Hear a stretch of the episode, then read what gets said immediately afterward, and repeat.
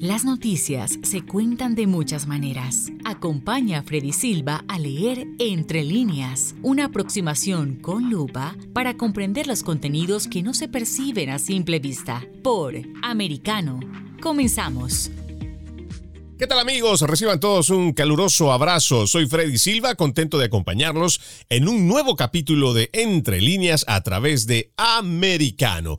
El día de hoy estaremos hablando sobre el sistema de elecciones en los Estados Unidos y sobre el tema que políticos y ciudadanos prefieren evitar, no hablarlo, y es la posibilidad de que se haga fraude electoral en la primera potencia mundial y por supuesto estaremos hablando de sus antecedentes. Hoy tenemos como invitado a Eric Fajardo Pozo, profesional con maestría en comunicación política, enfocado en políticas públicas con énfasis en manejo de crisis y gobernanza, análisis de conflictos y anticipación de escenarios en Latinoamérica. Está además cursando un doctorado en antropología y forma parte de la consultora Quirón.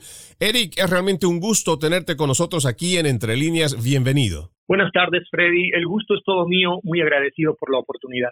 Bueno, este es un tema que nosotros, y creo que muchos al momento que quieren hablarlo, sobre todo a la conservadora, se ha topado contra una muralla donde básicamente te responden en automático como si se tratara de un dogma de que no hubo fraude en el 2020 y que si hubiera algo, lo único que te dicen es que no se ha probado nada. ¿Qué tan cierto podría ser eso? Pero también partiendo creo que por la raíz, eh, Eric, podríamos nosotros decir que en los Estados Unidos es tan eh, infalible el sistema electoral que no se puede realizar fraude. Hablar de la historia política de los Estados Unidos es hablar sin duda de algunos capítulos en, su, en su fase fundacional en los que sin duda la transparencia no ha sido precisamente un, feature a destacar. En esa medida diría yo que no es ajena a la cultura democrática norteamericana al, fenómeno del fraude. De hecho, ha habido un fraude sistémico perpetrado entre 1880 y 1920, si seguimos eh, las crónicas del periodista Herbert Aldry, eh, en Nueva York, eso es un dato histórico, había la maquinaria Tammany Hall, es decir, eh, una especie de mezcla entre unión, sindicato y plataforma de eh, organizaciones no gubernamentales dedicadas a la caridad que explotó en ese eh, periodo de tiempo todo lo que era la fuerza de trabajo migrante. En este momento eran, por supuesto, más migrantes que llegaban de Irlanda y de Europa. Y bueno, pues la, la utilizó en una especie de aparato electoral infalible que eh, utilizaba el Partido Demócrata de entonces para hacer fraude. Pero a lo largo de los años, y pese a que han habido episodios recurrentes de denuncias de, fraude, eh, estas han sido siempre muy poco probables. Estas, el caso de Kennedy, por ejemplo, la acusación contra Kennedy en, la época de eh, 1968, 70, no, no se pudo nunca demostrar que efectivamente hubo eh, fraude en, la época moderna. No obstante, eso no quita el hecho de que el fraude ha sido parte de la cultura política americana y que en esa medida se, se puede decir que no es algo que no ha sucedido. Ahora, el tema del fraude viene eh, más a colación por la prohibición de hablar sobre él que otra cosa. ¿no? Hay un documentalista, el nombre es Dinesh Da que ha sacado un documental, creo que es el tercero ya de su carrera, y los dos anteriores no han sido nada despreciables en términos de manejo de la información eh, rigurosa y de investigación en términos históricos, ¿no? El, el, más conocido es seguramente La muerte en la nación, que salió en, en 2018, 19, si no me equivoco, y que ya mostraba claramente la eh, industrialización del modelo de la plantación eh, como parte de la base del sistema de servicios sociales en los Estados Unidos por el Partido Demócrata.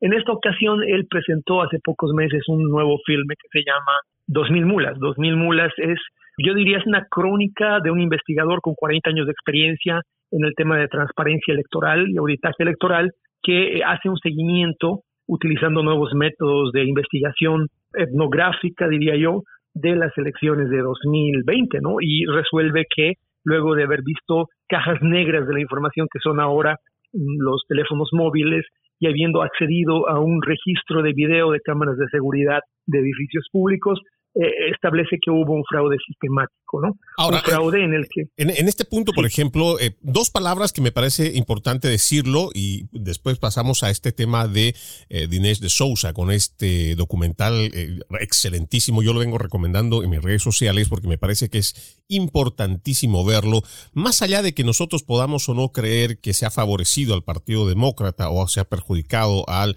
republicano o viceversa, el hecho es que se logra probar de que existen las falencias en el sistema electoral y se demuestra incluso con un método que se ha utilizado para poder llegar con aquellos que habrían cometido el ataque contra el Capitolio el 6 de enero. Pero aquí hay dos palabras que yo quiero ponerlo de manifiesto, Eric, tal vez puedo estar equivocado, no, pero entre probable y probado hay, yo sé que hay un mar de diferencia, pero una cosa lleva a la otra, porque en realidad podría, es probable, y creo que eso lo vamos a ir analizando a lo largo de el programa, pero el hecho de que no sea aprobado no quiere decir que no exista, porque se ha presentado a través de las cortes la evidencia y otra cosa es que las cortes hayan preferido no tomarla porque ya estábamos básicamente muy pocos días de la juramentación que se hace cada 20 eh, de enero de después de las elecciones del 3 de noviembre, bueno, en este caso que fue el 3 de noviembre del 2020,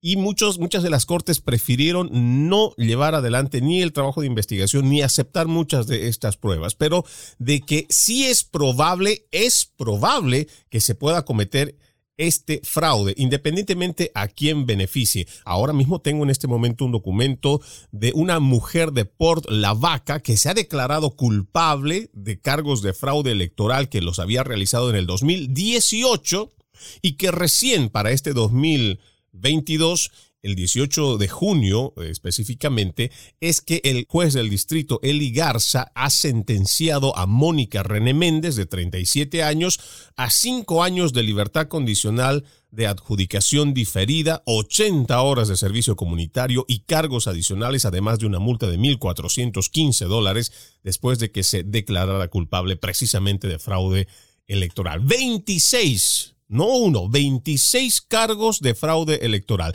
Lo que quiere decir, Eric, es que cuando hablamos de evidencia de que sí se puede, a lo largo de la historia, sí se viene realizando. Y esto es lo que mucha gente prefiere evadir o no hablar, porque según ellos, o muchos de los que yo he preguntado, es hasta vergonzoso decir que en la primera potencia del mundo es que a ocurrir algo que podría significar para repúblicas bananeras. Pero sí se da aquí en los Estados Unidos, sí se ha venido dando, y esto debería preocuparnos a todos, Eric. Sí, a eso más o menos iba. Mil disculpas porque es una larga vuelta para dar el contexto, pero efectivamente deberíamos aterrizar en el hecho de que las vulnerabilidades en el sistema electoral son demasiado patentes a este punto. Lo único que Da Sousa hace en su documental es seguramente indicar cuáles son las vulnerabilidades. Y, lo, sorprendente cuando vienes de Latinoamérica es darte cuenta de que por mucho tiempo, así como el sistema de seguridad social y el sistema de empleo, también el sistema electoral en los Estados Unidos ha venido funcionando sobre un principio de buena fe. El problema con el principio de buena fe es que no aguanta la irrupción de una cultura o más bien de, eh, llamémosle así, transferencia demográfica de culturas, donde el principio de buena fe no existe. Eso es lo que creo que ha terminado sucediendo en los Estados Unidos, porque revisando un poco la documentación y los procesos electorales, al menos como se han venido administrando durante los últimos 60 años, el estudio de eh, Da Sousa, o más bien el estudio que Da Sousa recupera en, su documental, demuestra con mucha claridad que la Conferencia Nacional de Legislaturas Estatales, que es el ente, vemos decir, rector de los procesos electorales, es demasiado poco específica en cuanto a principios de la democracia que deberían ser las salvaguardas de la transparencia de estos procesos.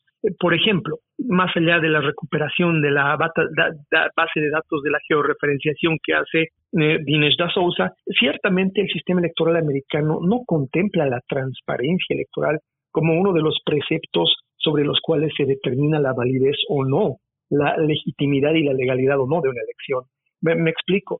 La transparencia hace al hecho de que eh, se fiscalice y se audite a partir de un oficial del gobierno los procesos electorales. En cualquier país de Latinoamérica, si tú hablas de politiqueros, valga decir, de personas que recaudan el voto y lo llevan en, bolsas o en sacos a depositar a nombre de interpósita persona, eso es completamente ilegal. Eso en sí sería un vicio de nulidad en cualquier sistema democrático.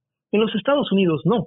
Existe una serie de decisiones y de disposiciones que, enmarcadas en el principio de buena fe, han permitido que los ciudadanos puedan sufragar sin honrar los principios de transparencia primero, que quiere decir el principio de demostrar eh, dentro de una verificabilidad plausible a través de un oficial o de un notario del Estado que son quien dicen ser, eh, el principio de privacidad, que es el principio que en cualquier país de Latinoamérica te garantiza que tú no se va a conocer cuál es la opinión política que has vertido, que tu voto es secreto, porque eso evita represalias o algún tipo de acción del Estado en contra tuya, y el principio de verificabilidad, que hace al hecho de que la democracia, en teoría, es un ciudadano un voto, es decir, nadie podría tener la potestad de entrar en un ánfora, como, como lo conocemos allá, 20, 30, 100 votos a nombre de personas de cuya existencia ningún oficial puede dar verificación.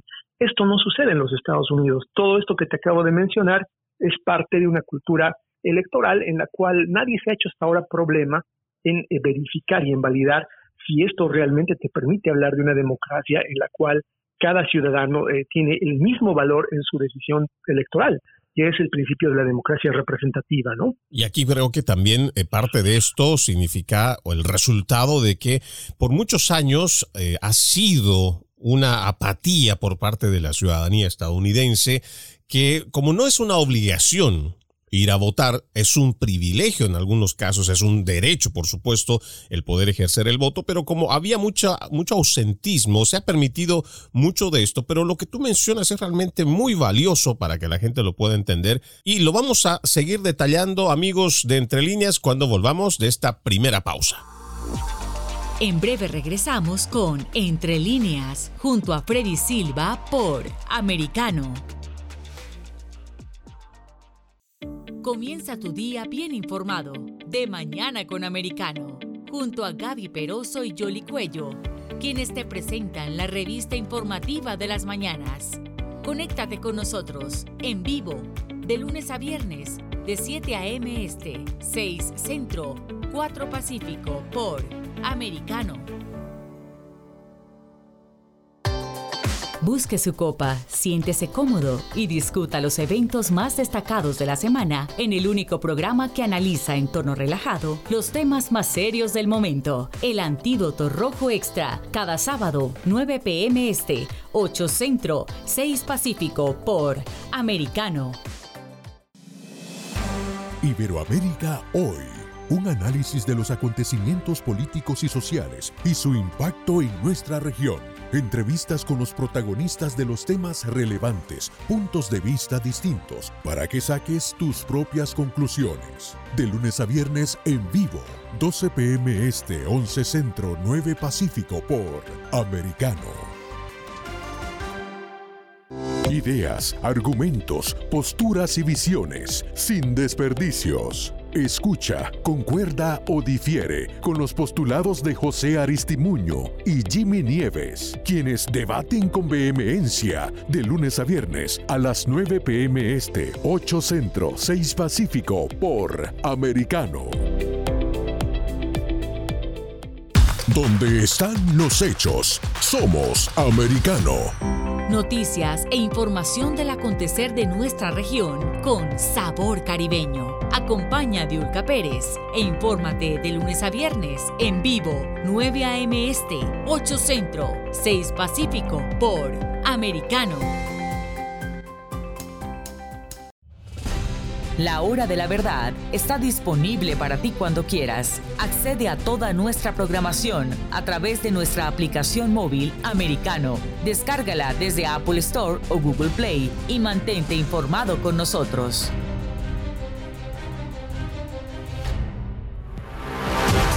Siempre en el saber, siempre en la verdad, siempre americano. Estamos de vuelta con Entre líneas, junto a Freddy Silva por Americano.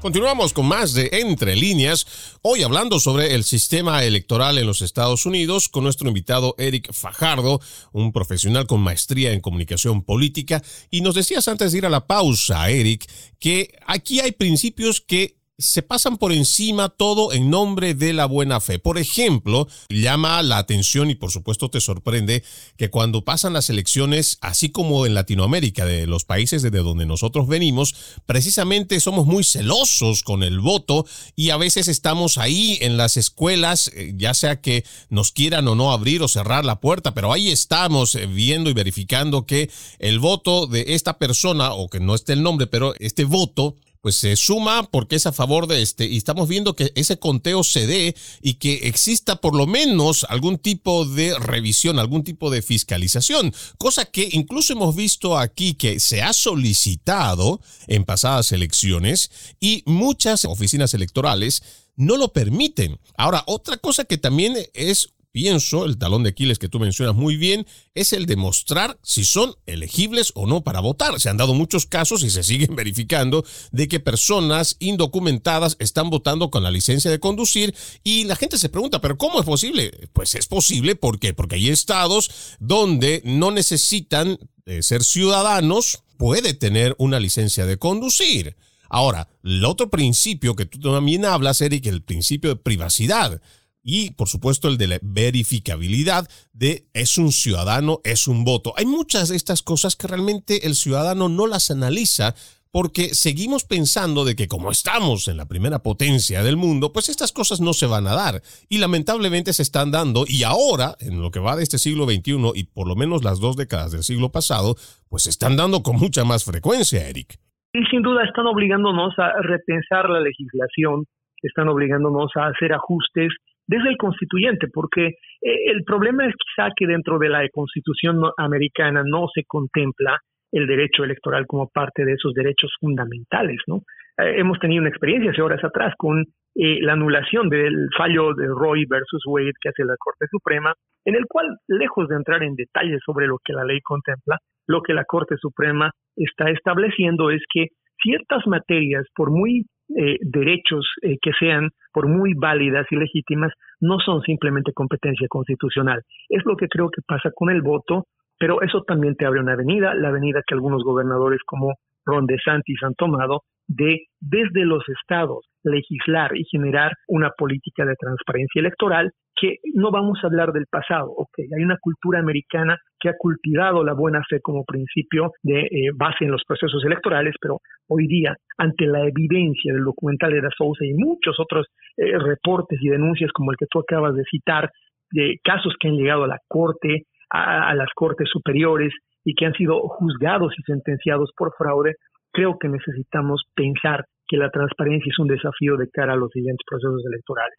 He visto con beneplácito que el estado de Florida se está preocupando por generar una especie de eh, eh, law enforcement específico para enforzar la legislación electoral, está mejorando las leyes, está eh, cuidando que los procedimientos se ajusten más o menos a ese estándar universal de todas las democracias del mundo. En, Bolivia, Evo Morales, el, el dictador, cayó en 2019 porque encontraron que oficiales del gobierno, ni siquiera ciudadanos, oficiales del gobierno, estaban llenando ánforas con votos en un ministerio, es decir, en una oficina del gobierno central.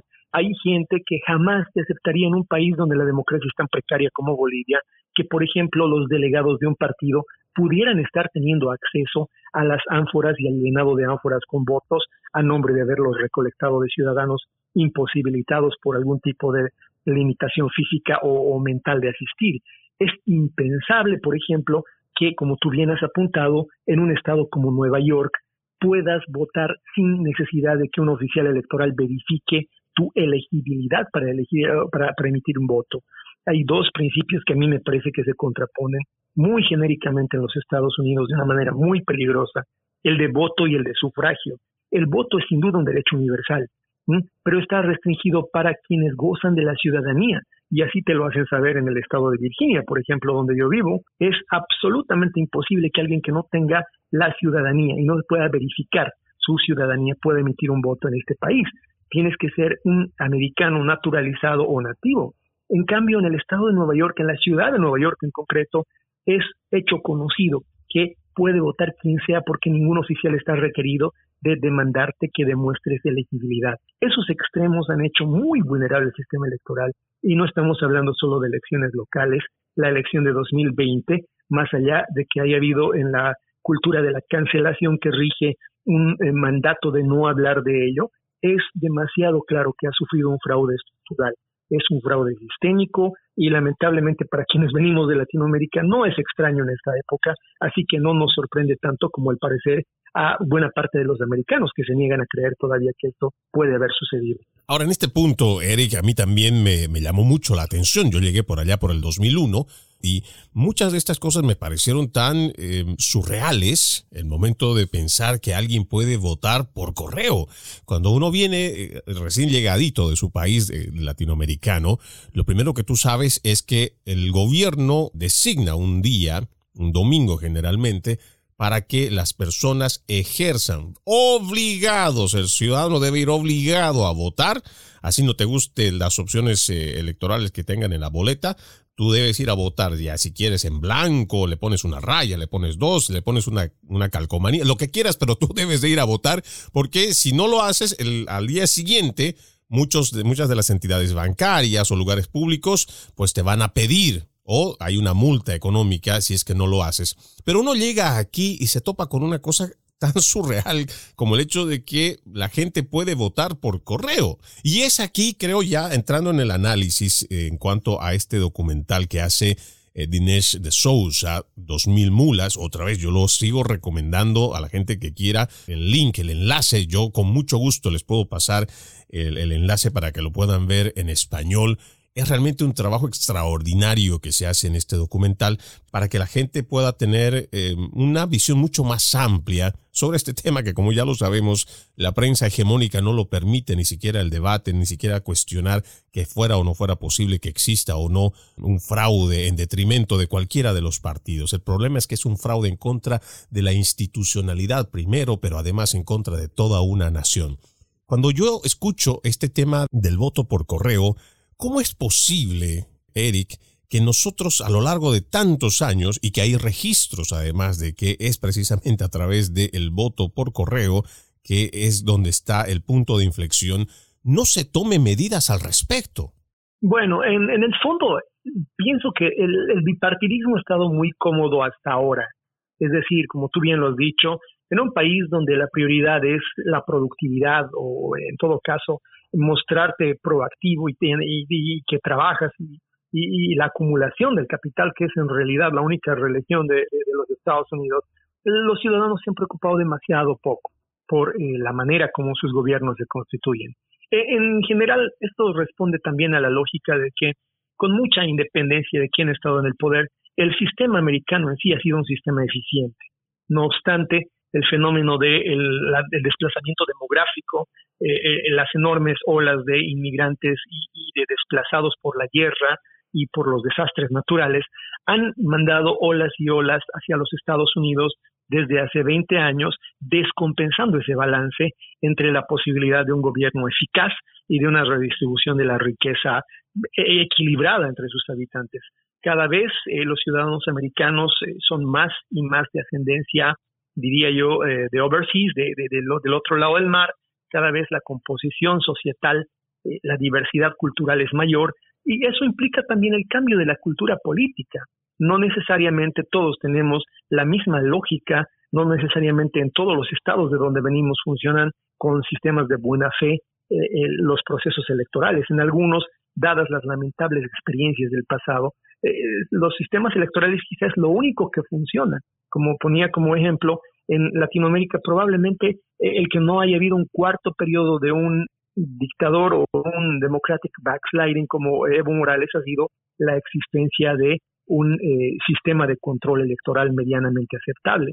Aquí lo que pasa en los Estados Unidos es, en mi criterio, que el sistema electoral que administra la Conferencia Nacional de Legislaturas Estatales no responde a los desafíos del incremento demográfico de eh, la complejización de la cultura política en los Estados Unidos, ni de la lucha por el poder que se ha convertido cada vez más en descarnada y que está incorporando ahora elementos de influencia de, eh, así, los totalitarismos latinoamericanos, en, en el caso del Partido eh, Demócrata. Yo veo prácticas cada vez menos democráticas en la lucha por el poder y veo que cada vez la riqueza es menor, así que los ciudadanos se involucran más.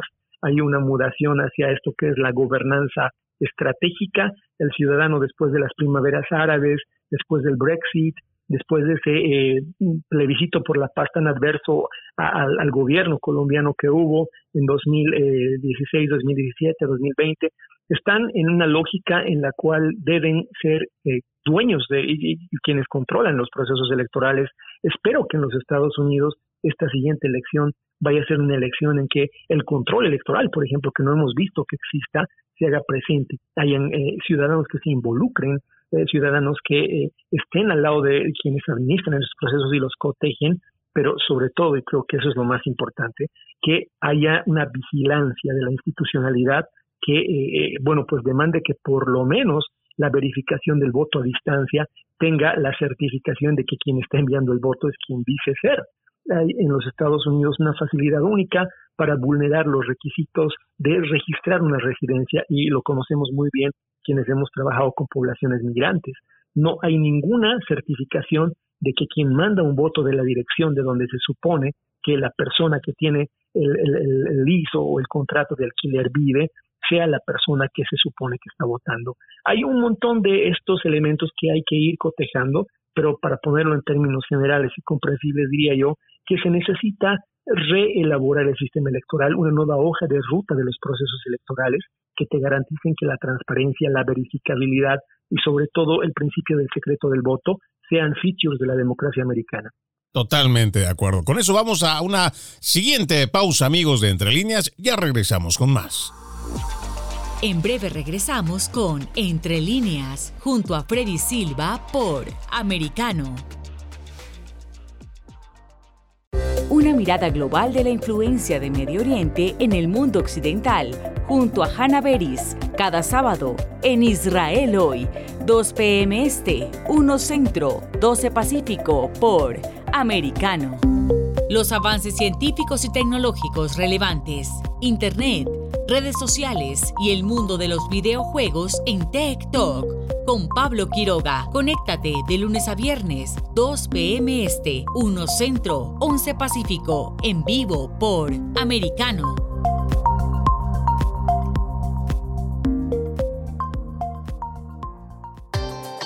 Busque su copa, siéntese cómodo y discuta los eventos más destacados de la semana en el único programa que analiza en tono relajado los temas más serios del momento. El Antídoto Rojo Extra, cada sábado, 9 pm este, 8 Centro, 6 Pacífico por Americano.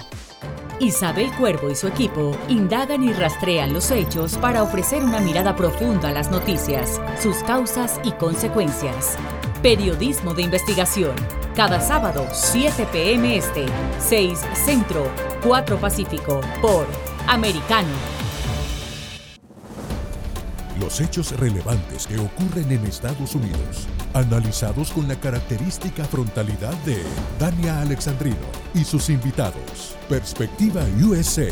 Conéctate de lunes a viernes, 8 p.m. Este, 7 Centro, 5 Pacífico. En vivo por Americano. Infórmate con Lucía Navarro de los temas importantes del día que impactan tu vida. Conoce el contexto de los hechos con el análisis de especialistas. Únete a Actualidad Noticiosa de lunes a viernes a partir de las 10 pm este 9 Centro 7 Pacífico por Americano. Vive en la verdad. Somos americano. El análisis de la actualidad política de los países del sur de Latinoamérica y sus consecuencias en el continente, junto a Marcelo López Macía, de lunes a viernes, 10 a.m. Este, 9 Centro, 7 Pacífico, por Americano. Donde están los hechos, somos Americano. Estamos de vuelta con Entre líneas, junto a Freddy Silva por americano.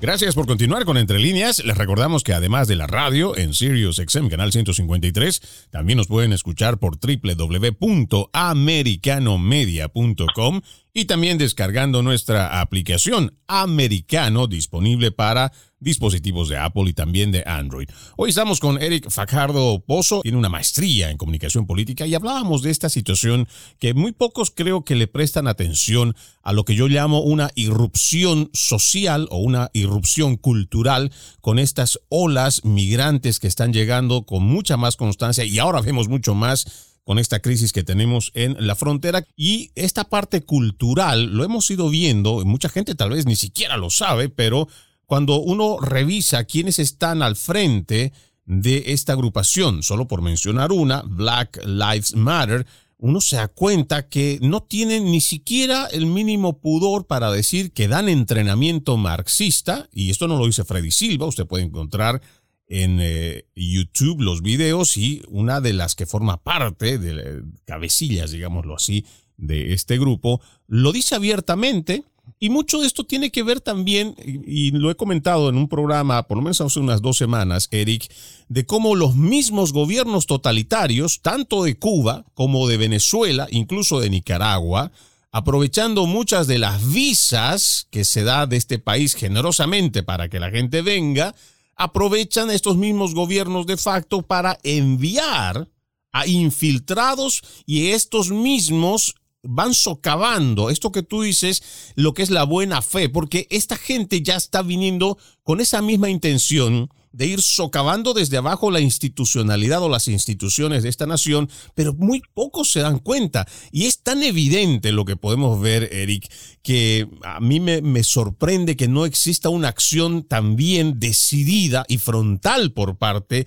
del Partido Republicano ante lo que estamos viendo, realmente ya lo que antes sentíamos eh, los ciudadanos estadounidenses de poder tener esa tranquilidad y seguridad de que nuestras instituciones estaban de alguna manera libres o condicionadas a fuertes eh, cargos, digamos, en la corte si entraban en un hecho de corrupción. Hoy vemos que esto ya no es así. Y precisamente porque cada vez tenemos gente que viene y trae otro tipo de mentalidad, otro tipo de cultura que lo que está haciendo es llevarnos más bien arrastrándonos por esa cultura donde, bueno, no te preocupes, total, la, no, la constitución no dice que debes de hacer esto, o total, no te van a castigar por esto otro. Ah, no importa, mira, la multa se cuesta mil, nosotros te vamos a dar cinco mil dólares. ¿Es realmente esto lo que estamos viviendo, por lo menos en mi percepción, Eric?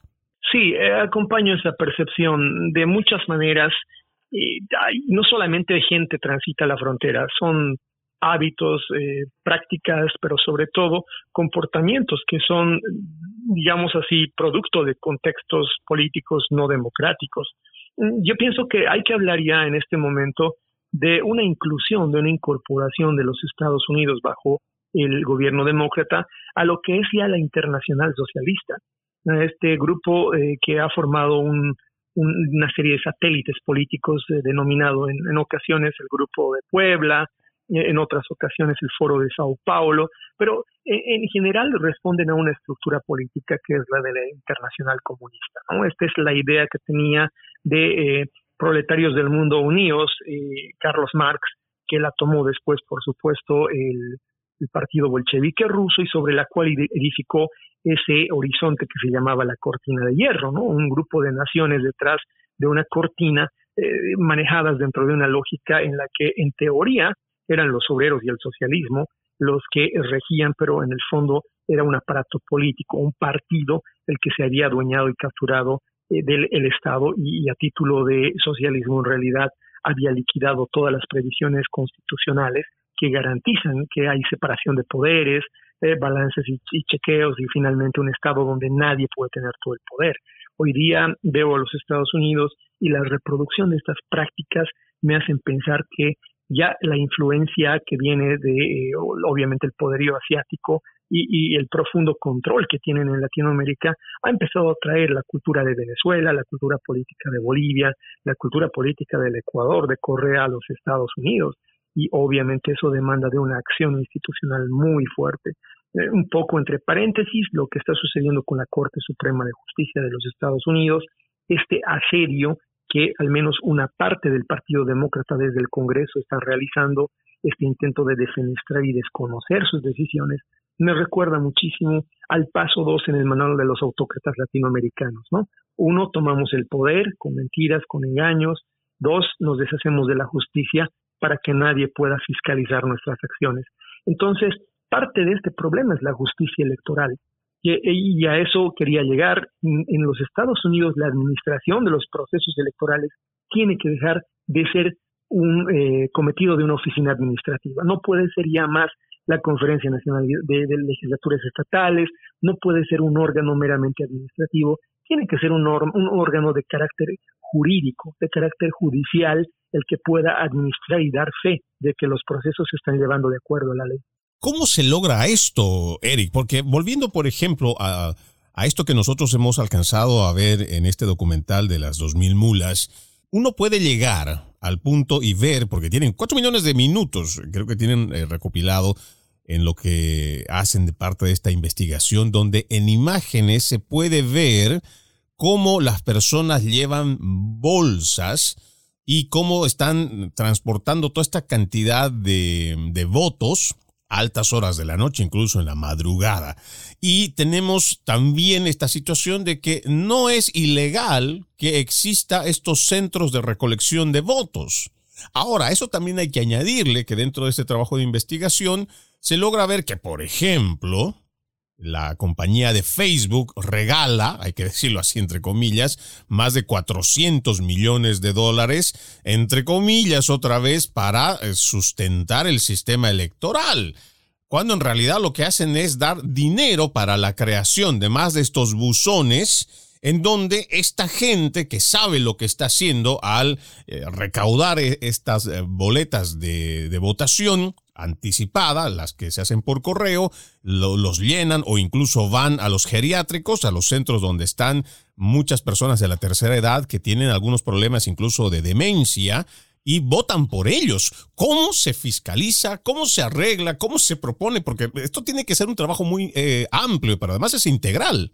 Bien, básicamente creo que eh, partimos por la verificación, la verificación de elegibilidad de cada ciudadano no va a ser la votación más baja de lo que en, esencia ha sido durante eh, los primeros eh, dos decenios del siglo que, estamos cursando. No va a ser, eh, no va a disminuir la participación política en la medida en que los mismos partidos dependen ahora de movilizar a sus bases electorales en esta búsqueda descarnada por el poder, pero definitivamente te va a dar la tranquilidad de espíritu de que estás administrando la primera potencia del mundo a partir de un sistema transparente y verificado de eh, administración electoral. Como te digo, hay para mí un secreto. La respuesta a tu pregunta eh, es la Corte Suprema. Porque una cosa, y he escuchado ese, ese argumento, una cosa es que esté autorizado, que es el argumento de descargo, que cada vez que cuestionas mm, el proceso electoral te dan desde los medios liberales, desde eh, la legislatura y finalmente desde la Conferencia Nacional de Legislaturas de los Estados Unidos. Te dicen, está permitido, está autorizado, pero autorizado no quiere decir legal ni mucho menos constitucional.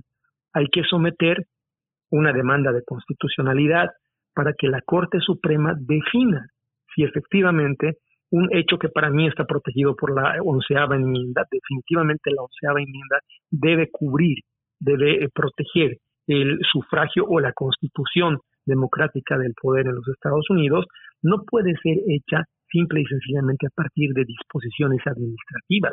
No puede ser un administrativo que autorice en términos de procesos electorales eh, con completos despropósitos como los que tú estás citando.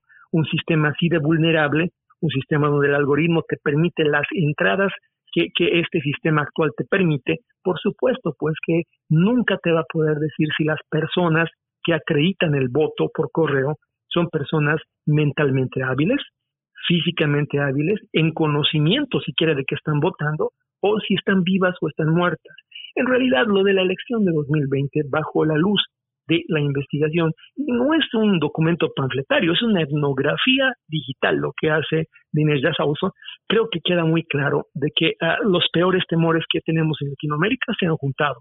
Para hablar en un lenguaje sencillo, el voto carrusel, el voto campesino, el voto sindical, todos los espantos de la mitología política latinoamericana junta han estado ocurriendo en estas últimas elecciones en los Estados Unidos y la, gran cobertura, el gran escudo o la gran defensa de quienes han estado permitiendo que esto suceda, es decir, que estaba autorizado o que no es eh, algo que está prohibido hacer. Eso, lo repito, que no esté prohibido o que esté autorizado administrativamente no quiere decir que sea ni legal ni constitucional. Hay un nuevo nivel que debe entrar en el juego. Ese nuevo jugador para mí debe ser eh, una corte, un tribunal especial que se ocupe de legislar, de regular la administración de estos procesos desde lo jurídico y segundo, una fuerza que enfuerce estos delitos que para mí tiene que ser algo parecido a lo que es la policía del IRS, ¿no? Alguien que fiscalice, audite y adjudique penas por delitos electorales de manera que la transparencia sea ahora el nuevo sitio de la democracia americana. No, y eso es importante. Por ejemplo, Jorge Ramos, él lo dice en una presentación que hace en la universidad y voy a tratar de parafrasear, no equivocarme, pero al que guste le puedo compartir este video. Él lo hace en inglés, pero él dice que la televisión hispanoparlante en los Estados Unidos tiene garantizado un mercado debido a que cada año pasan entre 1 a 2 millones de indocumentados, bueno, en realidad de inmigrantes indocumentados y documentados, y que muchos de ellos traen su cultura, el idioma sobre todo, a diferencia de lo que harían los europeos. Cuando yo escucho esta frase, a mí lo único que me, me, provoca es, un, por supuesto, molestia, porque estamos hablando de que ellos saben que promover por eso a través de sus medios de comunicación, porque yo lo digo abiertamente, promueven a que el inmigrante llegue en estas cantidades en las que están llegando, no respetando incluso la ley, porque saben que eso es parte de su mercado. Y cuando escuchamos, por ejemplo, este análisis que haces, Eric, también tiene ese sentido cuando vemos a un partido demócrata que en vez de ir por la vía legal para que se frene esta irrupción cultural a través de esta inmigración descontrolada, pues ellos también tienen esa seguridad de que el hispano que llega es hispano que vota demócrata. Es por lo menos por lo único que se me puede ocurrir, pero entramos en detalle en esto cuando regresemos de la pausa, amigos. Ya volvemos con más. En breve regresamos con Entre líneas, junto a Freddy Silva por Americano. Noticias e información del acontecer de nuestra región con sabor caribeño. Acompaña a Diulca Pérez e infórmate de lunes a viernes en vivo 9 a.m. Este, 8 Centro, 6 Pacífico por Americano. Donde vive la verdad. Somos americano. Los hechos relevantes que ocurren en Estados Unidos, analizados con la característica frontalidad de Dania Alexandrino y sus invitados. Perspectiva USA. Conéctate de lunes a viernes, 8 pm este, 7 centro, 5 pacífico. En vivo por Americano. Perspectiva USA está disponible para ti cuando quieras. Accede a toda nuestra programación a través de nuestra aplicación móvil americano. Descárgala desde Apple Store o Google Play y mantente informado con nosotros.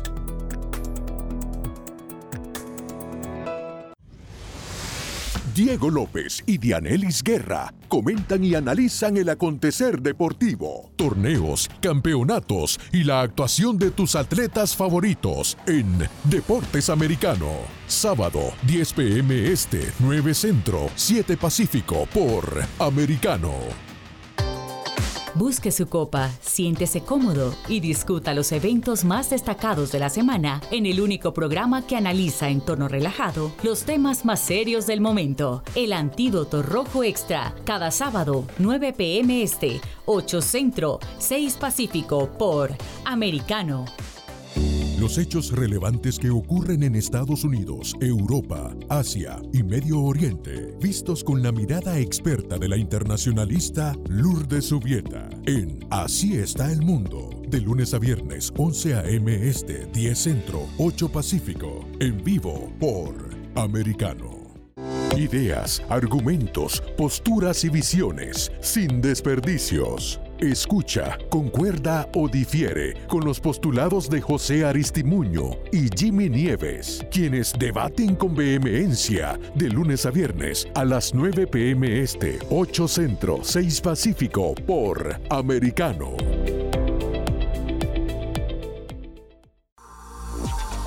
Estamos de vuelta con Entre líneas, junto a Freddy Silva por Americano. Continuamos con más de Entre líneas. Decíamos antes de irnos a la pausa, una de las cosas que a mí me sorprende mucho es con respecto a el fallo que hace el Tribunal Supremo de Justicia con respecto al caso Roe versus Wade.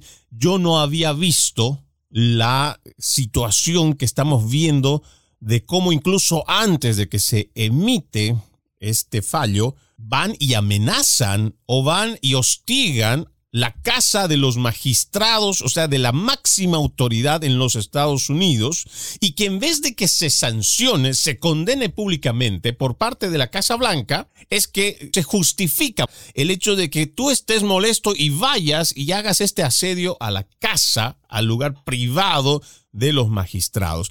Para mí eso es algo realmente bochornoso para lo que es la sociedad estadounidense, pero estamos viendo que mucho de esto es lo que mencionaba, o lo que decías, Eric, con respecto a que estamos trayendo no solamente inmigrantes como tal, estamos trayendo y están pasando con la cultura y con la forma en que muchos se han formado en Latinoamérica y la hacen propia aquí, en vez de que sea al revés. Quisiera comentar sobre eso en el sentido de que ciertamente hay una histórica tendencia del migrante hispano, sobre todo, a alinearse a los valores liberales. E, eso era así cuando el Partido Demócrata solía ser un partido liberal. Hoy día el Partido Demócrata es un partido que está perdiendo su identidad en una batalla interna en la cual la ultraizquierda, las Alejandras Ocasio Corteses y, y los Bernie Sanders están consumiendo aquello que conocíamos todos nosotros como el liberalismo moderado. Hoy día eh, es más un partido bolchevique, parece un partido eh, de eh, jacobinos antes que de girondinos, el partido demócrata, y eso ha espantado no solamente a los independientes, no solo la clase media fluctuante de los americanos nativos o angloamericanos, sino y sobre todo, y te voy a dar datos, a los hispanos, a los migrantes. El otro día, no sé si eres fan, yo personalmente lo veo porque me parece coherente el eh, comentarista y comediante y además es liberal, ¿no? Bill Baird decía en su programa y reclamándole además a su partido, el Partido Demócrata, 85% del distrito congresional latino en la frontera con México ha migrado su voto. Y la pataleta, el, el tratar de buscar razones y justificaciones no viene al caso. Los demócratas han perdido el mundo hispano y eso es porque el mundo hispano ha empezado a ver en ellos, ya no a los liberales con los que se alineaban al cruzar la frontera, han empezado a ver en ellos el terror del que escapan cuando huyen de sus países en Latinoamérica, sea de la pobreza que no puede generar una economía que les dé ocupación, o sea finalmente de la persecución de los gobiernos de los cuales salen huyendo los hispanos, es lo que han empezado a ver en el Partido Demócrata. Entonces, eso plantea dos desafíos. El primero, y es importante, darles la garantía de que su opinión política se va a reflejar en los resultados electorales, de que lo que ellos piensan, de que la apuesta que han hecho, esta nueva apuesta por el mundo conservador, va a verse reflejada en las boletas y los resultados que les estamos ofreciendo, sobre todo la garantía de una democracia transparente ahora que han venido acá. Sería absurdo que esta gente que viene con en ocasiones en desesperación eh, a buscar seguridad para sus familias cruce la frontera, se haga ciudadano americano y descubra de que esta es una democracia todavía más vulnerable que la de Argentina, Ecuador, Bolivia o, Venezuela. Bueno, y por supuesto, ante esto, yo pienso que lo más importante es entrar en una profunda reflexión, porque lo que tú has ido comentando a lo largo del programa, Eric, es realmente para que nosotros tengamos primero ese sentimiento patriota, ese patriota no nacionalista, que es capaz de ver que dentro de su nación pueden ocurrir cosas malas, que están ocurriendo cosas que no están bien, pero que también tenga esa hidalguía de defender a su nación, incluso reconociendo que algo no está bien, es capaz de poder revertirlo, pero también poner esa conciencia política, no sé, cívica, la cual va a permitir que se pueda restituir algo que es tan importante como es el sistema electoral, Eric. Sí, y creo que lo primero que debe suceder es que agendemos el problema. uno de los grandes éxitos del mundo liberal ha sido que nos han censurado, han cancelado la posibilidad de debatir, de discutir transparencia electoral. Si lo haces, eh, te suspenden el programa de YouTube o, de, Facebook o de cualquier plataforma. Los, las arbitrariedades desde el 6 de enero del año pasado se han sumado y acumulado. Las redes sociales, especialmente las que manejan Mark Zuckerberg y, eh, bueno, ya no Jack Dorsey porque renunció después de la caída estrepitosa en la bolsa de, de Twitter, pero mientras lo hacía Jack Dorsey, Twitter era un aparato de censura, una mordaza que evitaba discutir lo que estamos discutiendo hoy día tú y yo, y esto que debemos agendar para que sea una discusión en la mesa de cada comunidad, en la mesa de cada ciudadano americano, sobre todo de los ciudadanos americanos de ascendencia hispana. Es necesario transparentar el sistema electoral porque en eso se nos van las siguientes elecciones. Si no logramos incorporar elementos de control, de auditaje, de fiscalización de los procesos electorales, si no logramos hacer del proceso electoral ya no un tema, una materia administrativa, sino una materia judicial controlada por tribunales y enforzada por fuerza pública, yo lamentablemente te digo, Freddy, que temo mucho que los resultados de la siguiente elección de medio término y seguramente en la siguiente elección presidencial no van a reflejar la voluntad de los americanos. Y claro, mientras esto se agende y para que esto se lleve adelante, primero como una propuesta de ley seguramente y después ya aplicada como norma, lo importante sería que también se llame a, además de la reflexión al ciudadano americano, esa que también busque la forma de poder ser el fiscalizador si es que se puede. De hecho, el control electoral en cualquier parte del mundo es parte esencial del ejercicio de los derechos democráticos de los ciudadanos. Lo que creo que para usar un poco la retórica que está tan de moda eh, en el mundo liberal, lo que creo que deberíamos hacer es empoderar al ciudadano, empoderarlo de sus derechos electorales, hacerle entender de que el primer fiscal de una democracia saludable es cada ciudadano. Tú y yo somos testigos de países donde ya lo hemos perdido casi todo, donde eh, los dictadores y eh, los, eh, llamémosle así, los autócratas constitucionales han revocado todos los derechos, han cancelado las cortes, la separación de poderes. Lo único que nos queda y por lo que vamos a pelear cada cuatro años es porque ni siquiera con su aparato de fraude puedan vulnerar el control ciudadano. Es eh, una pantomima de democracia lo que sucede cuando no tienes mecanismos de verificabilidad, cuando no hay mecanismos de transparencia y cuando un proceso tan importante como el electoral es un proceso administrativo y no una competencia de la justicia americana. Totalmente de acuerdo con eso. Vamos a una última pausa, amigos. Ya regresamos con más. En breve regresamos con Entre líneas, junto a Freddy Silva por Americano. Somos Americano.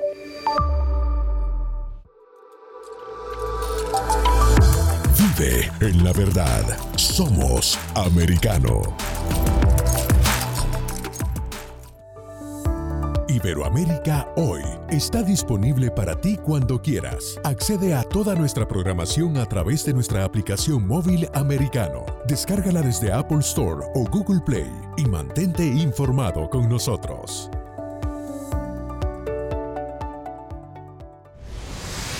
Diego López y Dianelis Guerra comentan y analizan el acontecer deportivo, torneos, campeonatos y la actuación de tus atletas favoritos en Deportes Americano. Sábado, 10 pm este, 9 centro, 7 pacífico por Americano. Ideas, argumentos, posturas y visiones, sin desperdicios. Escucha, concuerda o difiere con los postulados de José Aristimuño y Jimmy Nieves, quienes debaten con vehemencia de lunes a viernes a las 9 pm este, 8 centro, 6 pacífico por Americano. Diversas ideas, múltiples argumentos, distintos puntos de vista. Únete a las líderes de opinión más influyentes de habla hispana de lunes a viernes, 6 p.m. Este, 5 Centro, 3 Pacífico, por Americano. Comienza tu día bien informado, de mañana con Americano, junto a Gaby Peroso y Jolly Cuello quienes te presentan la revista informativa de las mañanas. Conéctate con nosotros en vivo de lunes a viernes de 7 a.m. Este, 6 Centro, 4 Pacífico por Americano. Vive en la verdad. Somos Americano. Infórmate con Lucía Navarro de los temas importantes del día que impactan tu vida. Conoce el contexto de los hechos con el análisis de especialistas. Únete a Actualidad Noticiosa de lunes a viernes a partir de las 10 pm este 9 Centro 7 Pacífico por Americano. Vive en la verdad. Somos Americano. Estamos de vuelta con Entre líneas, junto a Freddy Silva por Americano. Continuamos con más de Entre líneas. Ya en esta última parte vamos a ir conociendo un poco el trabajo de nuestro invitado, Eric Fajardo Pozo. Lo dijimos, él tiene un máster en comunicación política. Además de lo que es el análisis y todo esto que vienes realizando y además que estás cursando un doctorado en antropología, cuéntanos eh, qué otras áreas te destacas. Adicionalmente, ¿dónde te encuentra la gente a través de las redes sociales? Bueno, soy una persona normal que tiene su, su red en Facebook y en Twitter sobre todo y ejerce opinión política. Eh, soy un convencido de que no hay que rendir las redes todavía. Que Mark Zuckerberg sea el propietario o Jack Dorsey o Pradal en el caso de, de Google no quiere decir que sean de ellos, ¿no? Es importante dar peleas, son lo que el sociólogo Pierre Bourdieu llamaba campo político, las redes, no son propiedad de ellos y hay que disputárselas. Ustedes me pueden encontrar ahí en LinkedIn como cualquier otro profesional, pero digamos que en mi ámbito eh, de reflexión es eh, el, tema político. No obstante, en los Estados Unidos he trabajado por muchos años en el tema migratorio, como todo migrante, como todo asilado político. Me he involucrado en lo que hace ayudar a las comunidades de desplazados políticos o desplazados por motivos de guerra. He trabajado bastante en el tema de los afganos, eh, he sido parte del programa de repatriación que se corrió el año pasado y he colaborado sobre todo en el programa CAM, el programa Central American Minors, los últimos cinco años, porque eh, yo creo fervientemente que quienes llegan a los Estados Unidos por la puerta grande, quienes se naturalizan, quienes eh, regularizan su situación migratoria, vienen a contribuir. Sí, eso, yo creo que de eso se trata el asunto. Nunca los Estados Unidos le ha cerrado la puerta a nadie pero la migración, así como los procesos electorales, tienen que ser procesos que sean controlados desde el Estado, tienen que ser procesos regulados, no pueden ser procesos de libre albedrío, porque de por medio se, obviamente se cometen todas las violaciones eh, a, la, justicia y, todas las violaciones a los principios democráticos de este país. He trabajado también bastante en, la consultoría política, pero en Latinoamérica.